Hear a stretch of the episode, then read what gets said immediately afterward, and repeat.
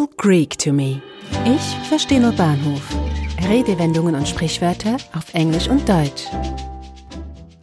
Auf Biegen und Brechen. By hook or by crook.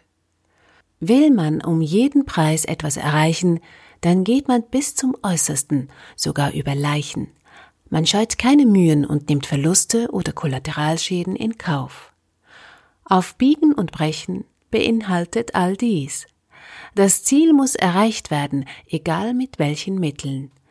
Im Englischen lässt sich auf Biegen und Brechen am besten mit by hook or by crook übersetzen.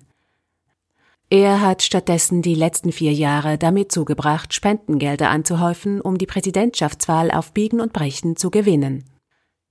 He has instead spent the last four years scheming and amassing funds to win the presidency by hook or by crook from the Manila Times.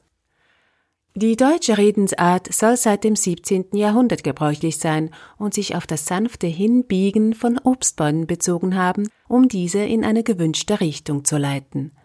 Wurde der Druck auf den jungen Ästen oder Bäumen zu groß, brachen sie, wodurch ein Schaden entstand. Diese Metapher wurde von Luther in Bezug auf die Erziehung junger Menschen übertragen. Der Ursprung der englischen Redewendung geht auf das 14. Jahrhundert zurück. Doch woher sie kommt, darüber ist man sich nicht restlos einig. Es gibt mehrere Vermutungen. Zwei davon sind die meistgenannten und die erste Variante scheint die wahrscheinlichere zu sein. Im mittelalterlichen England waren Land und Wälder im Besitz des Adels. Den Bauern und dem gewöhnlichen Volk erlaubte man indes so viel Totholz für den Eigengebrauch zu sammeln, als eben mit einem Hook oder Crook möglich war. Sowohl Hook als auch Crook sind Werkzeuge mit einer gebogenen Form wie eine Sichel oder ein Haken. Crook ist unter anderem auch die Bezeichnung für einen Hirtenstab. Eine weitere Variante besagt, dass die Redewendung von den Dörfern Hookhead und dem nahegelegenen Crook in Waterford, Irland herrührt.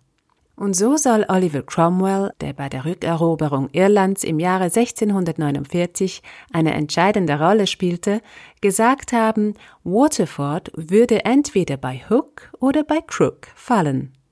Im Zusammenhang mit den Worten biegen und brechen hört man im Englischen auch den Ausdruck better bend than break. Der passende Ausdruck im Deutschen dazu ist der Klügere gibt nach.